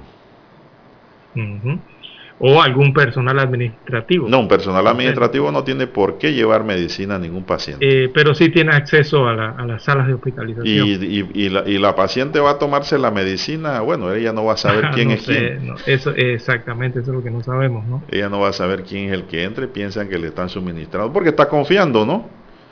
Lógicamente, uno va a un hospital confiando en que lo van a tratar bien y lo van a cuidar. Si no, nadie fuera a un hospital. Nadie asistiría. Pero lo curioso también es que tener una paciente de COVID, Lara. Mm, mire usted. Esta es otra curiosidad del caso. Eh, según los informes que se tienen desde David, es que ella pudo dar aviso, como usted señala, a algunos pacientes que también estaban en la sala, o sea, a otras personas que estaban allí, que se encontraban en esa sala, y según se reporta, eso provocó que el hombre se diera a la fuga. Así que hay que investigar de qué persona se trata. si es un trabajador o no de las instalaciones del hospital. También hay que ver si es un trabajador o no del hospital, exactamente Lara. Si es un falso funcionario que entró allí. Exactamente. Todas esas cosas son parte de la investigación que adelantará el Ministerio Público. No, y el tema en el, eh, bueno, ellos señalan, los familiares de esta, eh, de esta dama señalan que eh, esa persona estaba, digamos, suministrando medicamentos o utilizando medicamentos en el hospital, ¿no? O del hospital, supuestamente para sedar a pacientes y supuestamente cometer los actos libidinosos. Pero eso tiene que ir una investigación para saber realmente si se trata de un funcionario o no y si se trata de un funcionario, bueno, entonces que le caiga el peso de la ley, don Juan de Dios. Todo. Bueno, la verdad, Lara, es que si están dándole pastilla a la gente para que se yo se relaje o se duerman, eso no va acompañado con eh, caricias o sobamiento. No, no, nada. Es allí donde entonces se empieza a configurar el tipo penal. Y más cuando relata aquí el periódico que empezó por la planta de los pies y terminó en las partes íntimas de la chica. Esto es muy delicado. Esto es un abuso. Así es. Inclusive esto tiene eh, Sí. Eh, y, el Seguro Social entonces eh, lo que tiene que hacer es, además de las investigaciones internas que hace, y si se requiere la investigación del Ministerio Público en tal caso, eh, el centro de salud, o sea, el, Seguro Social, eh, también tiene que proceder a tomar las medidas que correspondan, ¿no? Para eh, evitar que este tipo de situaciones se, estén dando si es que se configuró, ¿no? Así es, don César. Son las 6.55 minutos. Vamos a ver qué arrojan las investigaciones de este caso, por cierto, que llama la atención porque es preocupante. Sí, claro, preocupante porque las personas se hospitalizan pensando en una buena atención y sobre todo eh, en la honestidad del funcionario. Pero cuando ocurren estos abusos deshonestos, ya entonces vienen los problemas, viene la duda, viene el eh, de cómo quedar en un hospital o si hay que dejar un cuidador. Esto es un problema y en las salas de COVID no puede haber cuidadores Exactamente. Otro, otro problema. Eh, por eso es que está como... Es, extraña la denuncia, la verdad, no, bueno, es extraña, ¿no? Por ser una sala COVID. Eso es lo raro. al, menos que sea no COVID, al menos que sea la no COVID. Yo quisiera que, nada de esto fuera cierto, Lara. No, claro que no. Que haya sido un sueño de la muchacha. Y no haya sido nada de esto cierto. Esto es muy triste para el servicio de salud a los pacientes de ser corroborado como cierto lo que allí ocurrió. Imagino que también buscarán cámaras, las cámaras Lara para ver la hora, quién entró, quién salió, quién era. Todas los hospitales tienen se van a investigar. Los hospitales sí tienen cámaras de seguridad. Así es, aparte del el examen forense que le tienen que hacer a la chica. Mm. Para ver si todo para ver si no, no hubo más allá de los actos libidinosos.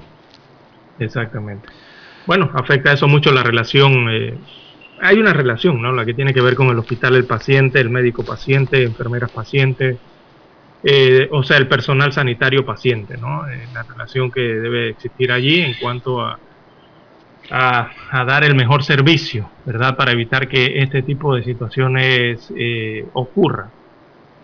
todo debería ir en beneficio del enfermo que en ese momento está solicitando la asistencia eh, de salud, ¿no? De, cualquier nosocomio, cualquier hospital.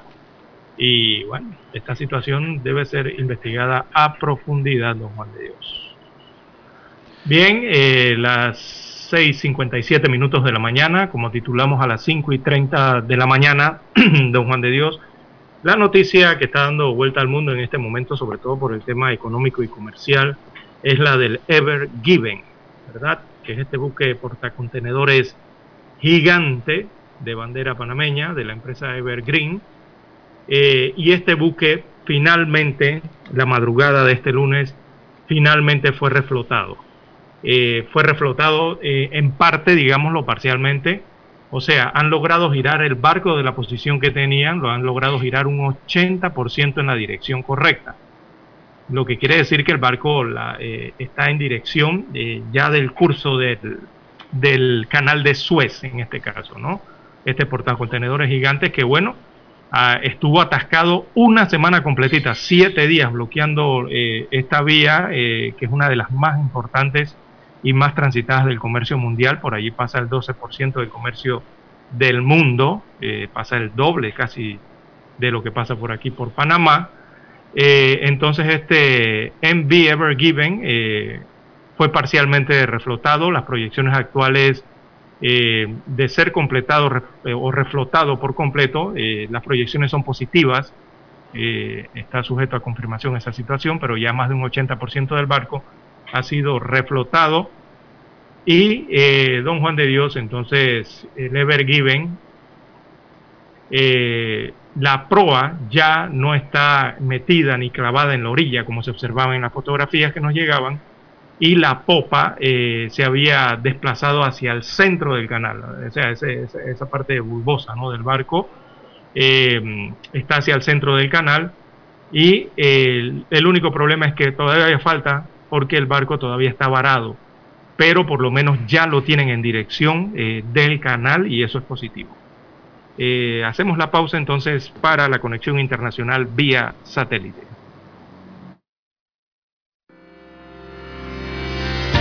Esta es la hora. 7 AM. 7 horas. Omega Estéreo, 40 años con usted en todo momento. Desde Washington, vía satélite y para Omega Estéreo de Panamá, presentamos Buenos Días, América. Buenos días, América.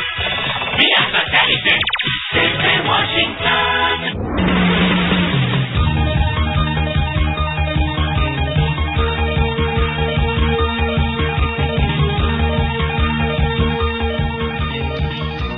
Unidos exime de controles del FBI a los cuidadores en nuevas instalaciones para inmigrantes, nos informa Luis Alberto Facal. La administración Biden no exige que el FBI verifique los antecedentes de los cuidadores con huellas dactilares en su red de sitios de emergencia para albergar a miles de adolescentes inmigrantes, lo que alarma a los expertos en bienestar infantil que dicen que la exención compromete la seguridad. Licia Welch, abogada del National Center for Youth Law, dijo que los abogados prestarían mucha atención a si esta exención temporal se convierte en una práctica operativa estándar. Luis Alberto Facal, Voz de América, Washington. A un año de convertirse en el epicentro mundial de la pandemia de coronavirus, Nueva York y Nueva Jersey lideran nuevamente la lista de los Estados Unidos con las mayores tasas de infección. Incluso cuando la campaña de vacunación se ha intensificado, el número de casos nuevos en Nueva Jersey aumentaron a un 37% en poco más de un mes, para unas 23.600 infecciones cada siete días. Alrededor de 50.000 personas a la semana están dando positivo al virus en Nueva York y ese número no ha cambiado mucho desde mediados del mes de febrero. El gobierno de Venezuela agudizó las medidas restrictivas para hacer frente al COVID-19, una situación que afecta negativamente al sector turismo esta Semana Santa. Desde Caracas nos informa Carolina Alcalde. Por segundo año consecutivo, los venezolanos viven la Semana Santa en confinamiento luego de que el presidente Nicolás Maduro decidiera ajustar las medidas ante el incremento de casos de COVID-19 y la detección de la variante brasileña en el país. Ya hemos venido coordinando con la Iglesia Católica, con las comunidades, con los curas, con los párracos y yo anuncio que la Semana Santa este año será nuevamente en cuarentena radical. Carolina, alcalde Voz de América, Caracas. Y el contagio del nuevo coronavirus desde los murciélagos a los humanos a través de otros animales es la causa más probable de la pandemia según el borrador de un estudio conjunto de la Organización Mundial de la Salud y China sobre el origen del COVID-19. El documento consideraba extremadamente improbable que el origen fuera una fuga de laboratorio los hallazgos entraban dentro de lo esperado. Los autores proponían nuevas investigaciones en todos los campos, salvo en la hipótesis de una fuga de laboratorio. Los números del COVID-19 en Uruguay están creciendo cuando ya se aplica un plan de vacunación para la población. Actualmente hay 15.683 personas que están cursando la enfermedad. 236 están internadas en cuidados intensivos y desde el 13 de marzo del año pasado cuando se declaró la emergencia sanitaria, fallecieron 856 con coronavirus. Los técnicos de salud confirmaron además la presencia en buena parte del territorio de la variante de Brasil del COVID-19, que es más agresiva y contagia más rápido. El gobierno del presidente Luis Lacalle Pou, que se asesora con científicos, entendió que en este marco las perillas deben ajustarse para tratar de frenar el avance del virus. Y cuando uno tiene que ir para atrás, obviamente que lo hace con una profunda responsabilidad, cuidando a los uruguayos, pero lo hace con pesar. Luego de un debate intenso en el Consejo de Ministros, el presidente anunció esta semana que la policía disolverá cualquier tipo de aglomeración de personas. Hemos tomado medidas que tienen como centro reducir la movilidad. En ese sentido, se cerraron las oficinas públicas y únicamente quedaron funcionando los servicios esenciales. Se suspendieron las clases presenciales tanto en las escuelas como en secundaria. Se reinstaló por dos meses un tributo a los funcionarios públicos de salarios más altos para volcar esos dineros a políticas sociales y se cerraron hasta el 12 de abril los clubes y gimnasios. Leonardo Luzzi, Voz de América, Montevideo. Desde Washington vía satélite y para Omega Estéreo de Panamá hemos presentado Buenos Días América. Buenos días América, vía satélite desde Washington. Omega Estéreo Noticias. La mejor franja informativa matutina está en los 107.3 FM de Omega Estéreo, 530 AM. Noticiero Omega Estéreo presenta los hechos nacionales e internacionales más relevantes del día. 7.30 AM. Infoanálisis. Con entrevistas y análisis con los personajes que son noticia. De 8 y 30 a 9 y 30 de la mañana, sin rodeos, con Álvaro Alvarado. De lunes a viernes, por Omega Estéreo. Problemas de tierra, accidentes graves, reclamos a aseguradoras, incumplimientos de contratos, reclamos de herencias, todo asunto civil y penal, consulte al 6614-1445. Ahora contamos con el servicio de asesoría, confección de pliegos de cargos, impugnación y defensa en materia de contrataciones públicas. 6614-1445. Omega Estéreo Noticias.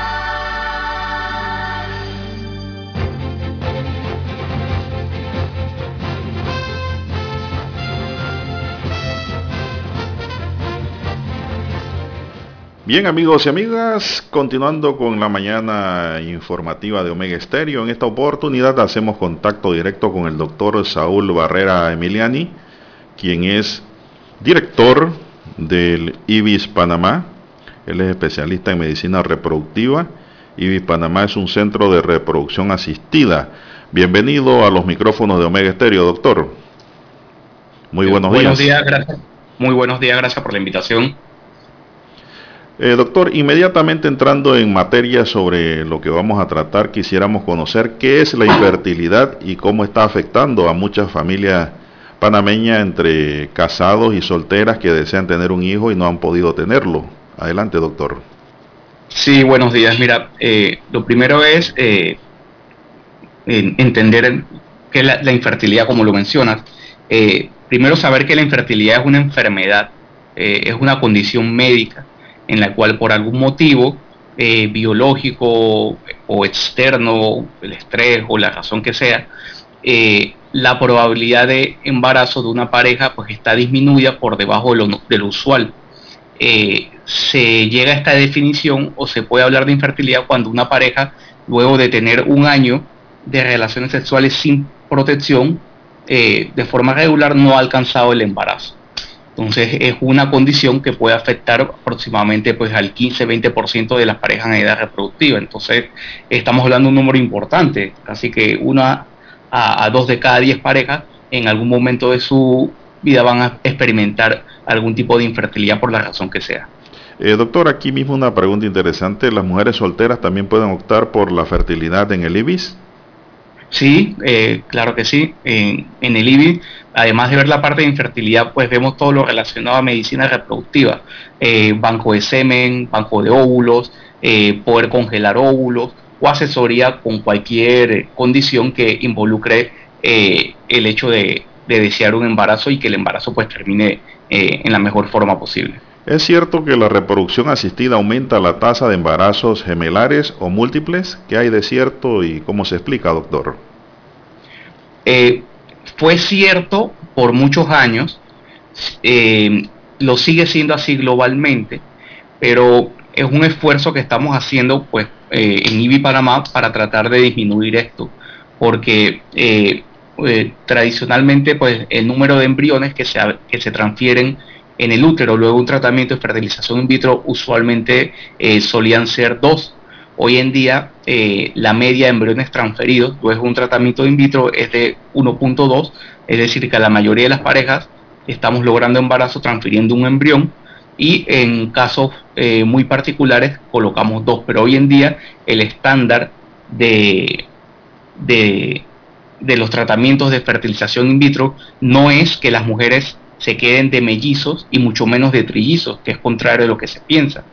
Eh, y la razón de esto es porque evitando los embarazos múltiples de gemelos, eh, podemos evitar todas las complicaciones relacionadas al, a la mamá, llámese presión alta, preeclampsia, diabetes y las complicaciones relacionadas al bebé y a los partos prematuros, que como sabemos, pues eh, podrían ser muchas.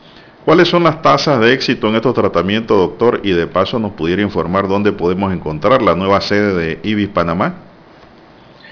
Sí, el, las tasas de éxito de las, hablando pues, de una pregunta muy amplia porque depende de qué tipo de tratamiento, pero si hablamos específicamente de la fertilización in vitro, que es el, de los tratamientos que más hacemos aquí en la clínica IBI Panamá, estaremos hablando de tasas de embarazo eh, acumuladas con dos embriones por arriba del 70%.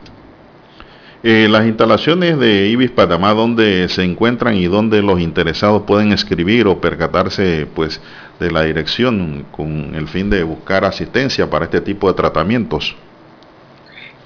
IBI Panamá, eh, desde hace dos meses casi, eh, trasladó todas sus instalaciones al complejo Pacific Center en el Hospital Panama Clinic, en la Torre B, piso 27. Los teléfonos de contacto siguen siendo los mismos, es decir, que eh, a nuestras pacientes nos pueden seguir contactando al 212-5484, el teléfono directo, o por medio de las redes sociales, pues Facebook, Instagram y rayita abajo Panamá. Bueno, muchísimas gracias doctor por su intervención esta mañana aquí trayendo una información importante para los panameños y las panameñas en relación a la infertilidad. Muchas gracias por acompañarnos esta mañana, doctor. Gracias a tenga- usted por la invitación. Así es que tengo un excelente día. Vamos a la pausa, don Daniel, y regresamos. 1981 ocurrió uno de los hechos más importantes de la radiodifusión en Panamá. Escuchan transmisiones de prueba de Omega Estéreo.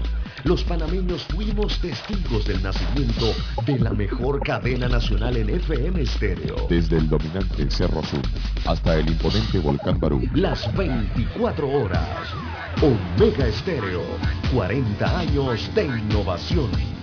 Nosotros no hubiéramos sido nada sin ustedes. Gracias totales. Omega Estéreo. Cadena nacional.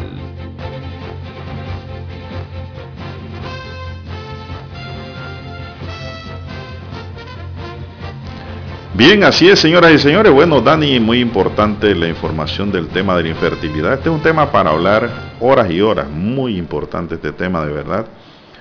Eh, fue la participación del doctor Saúl Barrera Emiliani, director de IBI Panamá, un centro de reproducción asistida para parejas que no han podido tener hijos o mujeres solteras que quisieran tener pues hijos también. Son las 7.12 minutos. Don César, ¿cómo continúa provincias centrales? ¿Cómo está la mañana en la provincia de Coclé? Muy bien, don Juan de Dios, soleada la provincia de Coclé, amanece hoy, eh, bueno, toda esta madrugada, un viento, eh, sopla viento de noche, de madrugada, mañana, tarde, noche. Así que constante el flujo de aire por acá, eh, mañana soleada de verdad. Y bueno, provincias centrales amanece con que los músicos reclaman que los dejen tocar, don Juan de Dios. Así es, ha habido protesta musical con aglomeración y todo. Y, y las protestas continuaron, continuaron incluso ayer domingo, eh, las protestas se dieron acá en la provincia de Coclé, en el distrito de Aguadulce, y también en la provincia vecina acá de, la provincia de Panamá Oeste, en el distrito de La Chorrera. Allá en Chorrera, eh, por ejemplo, el Parque Libertador hubo la murga, hubo tamboritos, y allí los músicos reclamaron que les permitieran retomar sus lo que son eh, las presentaciones, ¿no? Que han sido paralizadas por el tema de la COVID-19. Llevan más de un año eh, parados por el tema eh, de la pandemia. De igual modo hubo otra manifestación musical en lo que es el parque 19 de octubre, ese es el parque de Aguadulce, acá en, el de- en la provincia de Coclé. Así que en la protesta también se exigió al gobierno central lo que es el tema de las reaperturas de, de- de las actividades culturales y también de los eventos en la provincia y a nivel nacional y eh, reiterado ¿no? lo que tienen como lema en estas protestas. El lema general que hemos escuchado entre los santos allá en las tablas, en Chitré, en Herrera, ahora Panamá Oeste, Coclé, y lo que se dio en David Chiriquí, también allá hubo una orquesta por allá, eh, la, el lema general ha sido, si hay para uno, debe haber para todos. Ese es el principal reclamo de los músicos. Y bueno, todos sabemos por qué reclaman de esa forma, luego de lo ocurrido en el Centro de Convenciones Atlapa en medio del primer, eh, digamos, aniversario del programa Panamá Solidario. Bueno, eso es un lema muy bonito, pero contrario senso a lo que dice entonces quiere decir que si no hay para todos, no debe haber para ninguno. Esa es la parte contraria, ¿no? Y todos sabemos que en pandemia todo está restringido y uno que otro artista tendrá por allí participación para cualquier evento sencillo, eh, presencialmente hablando, porque muchos lo están haciendo virtualmente y pues eh, están sacando provecho, como el caso de Sammy Sandra Sandoval. Ellos tienen una empresa que tienen todos los sábados transmisiones y están vendiendo mucha publicidad allí y están subsistiendo. Eh, en este sentido, don César, entonces hay que aclarar que Os- Osvaldo Ayala dijo que él no cobró por ese evento allá en Atlapa. Así que si los demás quieren trabajar también gratis, lo pueden hacer, ¿verdad? Eso es lo que entendí de, de esas palabras. Nadie no está prohibido trabajar gratis. Vamos a una pausa. Eh, Lo bueno de todo, Lara, es que el presidente dijo que sí se va a reunir con los músicos. Vamos a ver qué sale de esa reunión próximamente. El martes va a haber una reunión Sí, eso es la parte buena. con el MINSA. Vamos a la pausa, don Daniel, porque hoy es lunes.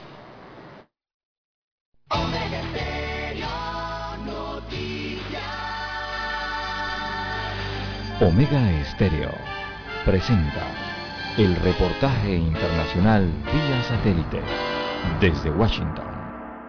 Dominion Voting Systems, la compañía que diseñó la tecnología de votaciones utilizada en parte de los Estados Unidos en las elecciones del 3 de noviembre, presentó una demanda por difamación por 1.600 millones de dólares contra la cadena de noticias Fox News, argumentando que el gigante mediático afirmó falsamente que la empresa de votación había manipulado las elecciones de 2020. Esta demanda es la primera que Dominion presenta por difamación contra un medio de comunicación. En enero presentaron una demanda por las mismas razones contra Rudy Giuliani, abogado del expresidente Donald Trump, por la cantidad de 1.300 millones de dólares. Luego de la derrota electoral de Donald Trump ante el ahora presidente Joe Biden, Dominion fue blanco de afirmaciones engañosas y extrañas del expresidente Donald Trump y sus seguidores, entre los cuales se encuentran personalidades pro-Trump dentro de la cadena Fox. Según una copia de la demanda, Dominion argumenta que Fox News amplió en su canal las afirmaciones inexactas de que Dominion alteró los votos y que vendió una historia falsa de fraude electoral para servir a sus propios fines comerciales, hiriendo gravemente a Dominion en el proceso. Esas afirmaciones alentaron los disturbios llevados a cabo por seguidores del expresidente Trump en el Capitolio de los Estados Unidos el 6 de enero, actos que resultaron en cinco personas muertas, uno de ellos un oficial de la policía de la sede del Congreso. La demanda fue presentada en el estado de Delaware, donde están incorporadas ambas empresas, aunque Fox News tiene su sede en Nueva York y Dominion tiene su sede en Denver, Colorado. Esta es la segunda demanda que recibe Fox News por difamación. En febrero, Fox Corporation, compañía matriz de Fox News, presentó una moción para desestimar la demanda de otra compañía de tecnología de votación, Smartmatic, argumentando que las acusaciones de fraude electoral realizadas en sus canales formaban parte de la cobertura noticiosa de un asunto de gran interés público. Hasta el momento, Fox News no se ha pronunciado sobre la demanda de Dominion Voting Systems. John F. Burnett, Voz de América, Washington. Omega Estéreo presentó el reportaje internacional vía satélite desde Washington. En 1981 apostamos a la calidad del sonido FM estéreo. Omega. En 2021 seguimos a la vanguardia. Esta es la generación Omega. Somos Omega Estéreo.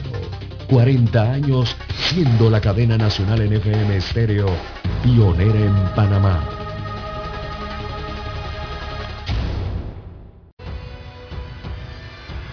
Un medio que cumple su palabra dice toda la verdad.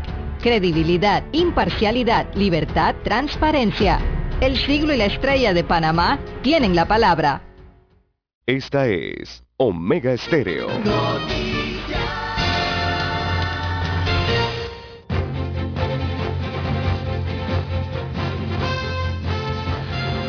Bien, avanzamos, ya entramos, eh, entramos en la recta final, don César. ¿ah? La recta final. ¿Del caño ahora? de. ¿O de Natá? Hay Bien. varias, hay varias por allí. Bien. Entra a eh, regir la ley Dios, 81 para la protección de los datos personales. Mucha atención. A partir de hoy entra a regir la ley 81 de 26 de marzo de 2019 sobre la protección de datos personales. Con la nueva legislación los datos personales deberán ser utilizados para fines determinados, explícitos y lícitos, para los cuales hubieran sido autorizados al momento de su recolección. Sin consentimiento del titular no podrán ser utilizados para cualquier otro uso. Esta ley es para las bases de datos que estén en Panamá, que almacene o contengan datos personales de nacionales o extranjeros o que responsable del tratamiento de los datos esté domiciliado en el país. La ANTAI con ayuda de la AIG será la encargada de hacer cumplir esta nueva legislación, Lara. Hay que empaparse, ¿ah? Anótelo, ley 81 Sí, de es 26 que de marzo de todo es- 2019. Sí, esta es una ley de que toca a la población entera, don Juan de Dios, porque desde que existen, desde que existe el internet, básicamente, ¿no? O, o bueno, anteriormente, eh, mire, toda esa información que tiene que ver si alguna vez alguien ha declarado impuestos, si se ha hecho alguna llamada telefónica, eh, los que tienen celulares o smartphone, eh, cuando uno utiliza el internet, eh, eh, por ejemplo, si tú tienes una cuenta de, de red social eh, eh, o utiliza las herramientas que tienen que ver con el internet, eh, digo, toda persona que haga eso significa que alguna vez estuvo compartiendo información personal. Así que por allí, en ese sentido, va esta ley. eh, uno comparte las- la, la- la información personal y sus datos personales eh, a través de línea, eh, sea ente público o sea ente privado. Así que la ley viene en parte a esa protección, ¿no? Eh, porque recordemos que con la- el Internet y la cantidad de plataformas que hay, de celulares que hay en este tema, eh, y cómo se utiliza precisamente el ciberespacio, eh, se comparte mucha información personal eh, y esa situación puede implicar eh, de cierta forma beneficios, pero también puede generar algún tipo de problemas, como ya hemos Esto va a crear trabajo para los abogados, Lara. Sí, mire lo que le ocurrió a usted, ¿se acuerda con su número de teléfono? bueno, eso son situaciones que tienen que ver precisamente con lo que es la información de datos o la información personal, eh, y cuando se utilizan todas estas redes, todo lo que está conectado a Internet, ¿verdad? Y los otros datos que, bueno, por supuesto manejan los estados, que tienen que ver con su información, por ejemplo, clínica, su información de pagos de impuestos, bueno, tanta otra información que se maneja, ¿no? Adicional a lo que ya uno hace en Internet. Así que es necesario cumplir eh, con ciertas, ciertas medidas de seguridad eh, cada país. Y esta ley viene a reforzar eso. Estamos en una sociedad moderna, don Juan de Dios, una sociedad de contacto. Y hay que proteger también, hay que protegerse en ese sentido. Bueno, así es. Así es. Voy a leer la ley con detenimiento, Lara, para poder medir y explicar los alcances eh, mañana martes. Eh, me parece que es un tema muy, muy interesante y muy inherente al ser humano. ¿Cómo no? Porque eh, la es que- información. es que eh, eh, es que esto implica un riesgo, ¿verdad? Eh, lo que estamos haciendo ahora mismo, por ejemplo, yo transmitiendo por internet, cuando le hablo por teléfono, chateo, pongo algo en mis redes sociales, o sea, todo lo que uno haga en ese sentido. Hay información personal. Y el problema con la información personal es que la información personal revela mucho acerca de las personas. Todo esto de subir fotografías en Facebook y, y tantas otras cosas, ¿no? Revela los pensamientos de las personas. Eh, o sea, prácticamente la gente dice su vida general, lo que hace en un día, eh, y lo dice a través del Internet. Entonces, toda esa información puede ser fácilmente utilizada hasta en contra de las mismas personas. Y eso es, es muy peligroso, sobre todo cuando, cuando hay individuos, hay personas, hay niños, eh, hay comunidades que son vulnerables. ¿Qué le Estoy parece, don César, si infantes, ¿no? eh, analizamos la ley hoy para explicarla mejor mañana? Sí, claro, claro, claro. Eh, pero estos son básicamente los tópicos que toca al fondo la, la ley ¿no? y que Bueno, regula. busca- avanzamos. 7.24 minutos. Rebajan precio de los exámenes de laboratorio, Lara. A usted que le gusta estar constantemente haciéndose su chequeo personal. Anualmente, anualmente hay que hacerse su chequeo, don Juan de Dios. Bueno, hay una jornada en abril para detectar enfermedades a un bajo costo comparado con los precios estándares. En el mes de abril se realizará una jornada de exámenes de laboratorios como medidas de prevención de enfermedades crónicas y cardiovasculares. Esto lo promueve la Fundación Corazones que Laten y se realizará en todo el mes de abril en las provincias de Panamá y Chiriquí. Brindarán a la población precios especiales de hasta 50% menos del precio regular. De acuerdo con Yadira Roquever, presidenta de la fundación, con la jornada se busca crear el hábito de hacerse los exámenes para salvar vidas. Explicó que las pruebas de laboratorio de rutina deben realizarse al menos una vez al año, debido a que éstas permiten conocer el estado de salud del paciente. Esta es la primera jornada de exámenes que se realizarán en todo el mes de abril y lo que buscan es prevenir enfermedades, promover estilos de vida saludables y controles médicos, porque los ciudadanos deben aprender a ir al médico cuando se sienten bien y no solo cuando están enfermos. Así es, don Juan de Dios. Eh, es si quiere ser uno de los beneficiados, esta parte es importante. ¿ah? Si quiere ser uno de los ¿Cómo beneficiados en esta ¿Cómo jornada, pueden programar su cita, deben registrarse a través de la fundación y lo pueden hacer llamando al 277-5089, 277-5089 o al 6518-1918 en un horario de 8 a 5 de la tarde. También podrán a través de las redes sociales de la fundación hacer su cita. Así que bueno, esto es bueno. Esto lo promueve una fundación. Sí, primero por la importancia de lo que significa el chequeo médico, que debe ser por lo regular anualmente. Y de allí del chequeo médico entonces viene la importancia de hacerse los exámenes generales. Y de allí viene entonces la importancia de que esta fundación, eh, bueno, se lo va a dar a precio accesible a las personas que así lo deseen. Eh, que a veces los exámenes son bastante caros, ¿no? Su- superior a los 100 dólares a veces, eh, dependiendo de lo que de lo que solicite el médico en la revisión. Pero al final de la historia, la importancia de esto en general, don Juan de Dios, es que es prevención, ¿verdad? La prevención es la mejor medicina. Aquí en Panamá, a veces la mayoría de los pobladores no queremos escuchar de esa palabra prevención o no la aplicamos. Entonces, el chequeo médico, los exámenes eh, anuales, eh, son importantes para detectar entonces eh, qué situación puede estar ocurriendo eh, con las personas y para tratar de conservar eh, de conservar el grado de salud, ¿no? O tratar de mejorarla también. Eso es la importancia entonces con los exámenes médicos y el chequeo eh, médico anual. Eso es algo parecido a lo que se hacía en los censos de salud preventiva hace como unos Pero eh, esto, atrás. esto Lara habla de rebaja de precio en los exámenes de laboratorio. Usted va a hacer ese examen Exacto, de sí. Si usted le sale el azúcar por, lo- por los cielos, usted sabe que tiene que ir al médico de una vez. Claro. Pero ser primero un- el laboratorio. Un candidato a diabetes. No, no es chequeo médico inmediato. Primero son los laboratorios lo que van a hacer aquí. Eh, sí. No, pero lo englobaba de forma Se general. nos la acabó el tiempo, don César. examen, ¿no? Tiene que sincronizar el reloj. Bien, se nos acabó el tiempo aquí. Dani dice se acabó. Daniel Arauz nos acompañó en el tablero de controles y en la mesa informativa les acompañamos. César Lara. César Lara y un servidor Juan de Dios Hernández Sanjur. Gracias, señoras y señores. Sigan en sintonía de Omega Estéreo porque ya viene Infoanálisis y más adelante viene Alvarado sin rodeos. ¿ah?